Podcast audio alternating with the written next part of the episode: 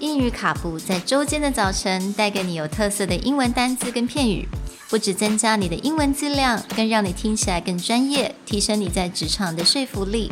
英语卡布早晨一杯知识加倍，English cappuccino, your morning cup of knowledge.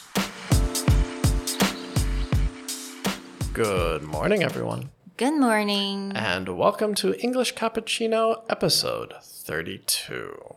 Today's all about money or saving money. The first word we want to share with you today is a verb, scrimp, spelled S C R I M P. And it means to be thrifty or to save money by spending less than is necessary to reach a standard. 所以今天的单字 to scrimp，那这个是一个动词，那中文来讲就是省吃俭用的意思。 So, scrimping is a word in English we use quite often when we mean that it's a struggle or a challenge to mm. put together or to save enough money to do something we want. Now, parents will often use this on children to be like, I've scrimped and saved all year to buy you this thing that you wanted. Mm. Why are you so naughty? So scrimped and save，这个是一个常用的 combination，right? Yes. Yeah. Okay. To to scrimp is to 去节俭，right? But save 就是省钱。So scrimp and save. Yeah, so scrimp and save is a phrase you see very often used when it means someone is struggling or it's a real challenge in order to put away money. So I can say I've been scrimping all year to buy myself the new Chanel bag. Yes. now, the second word that we want to share with you is a similar beginning but has quite a different use to be frugal. And frugal is an adjective meaning to be careful when using money or food, or very cheap or small in amount.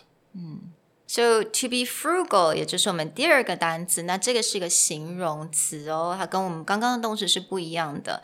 那基本上就是我们去形容一个人非常节俭，就是 to be very frugal。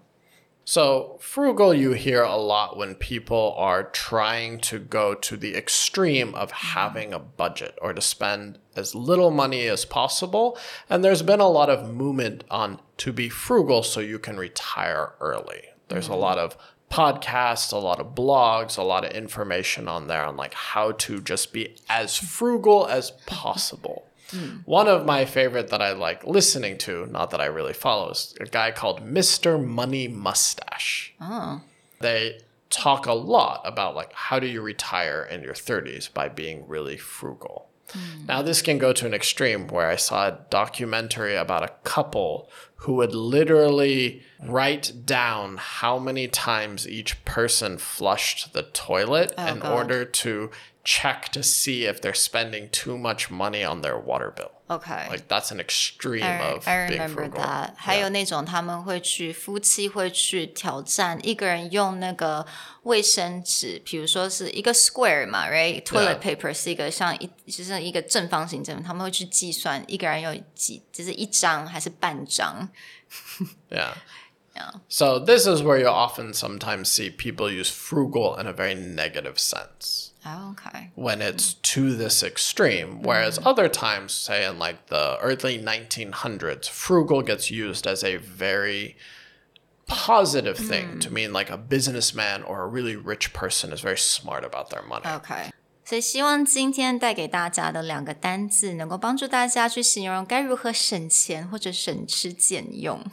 So if you want to scrimp or be frugal about your English learning, keep listening to our podcast and we'll see you guys next time. Bye。 Bye.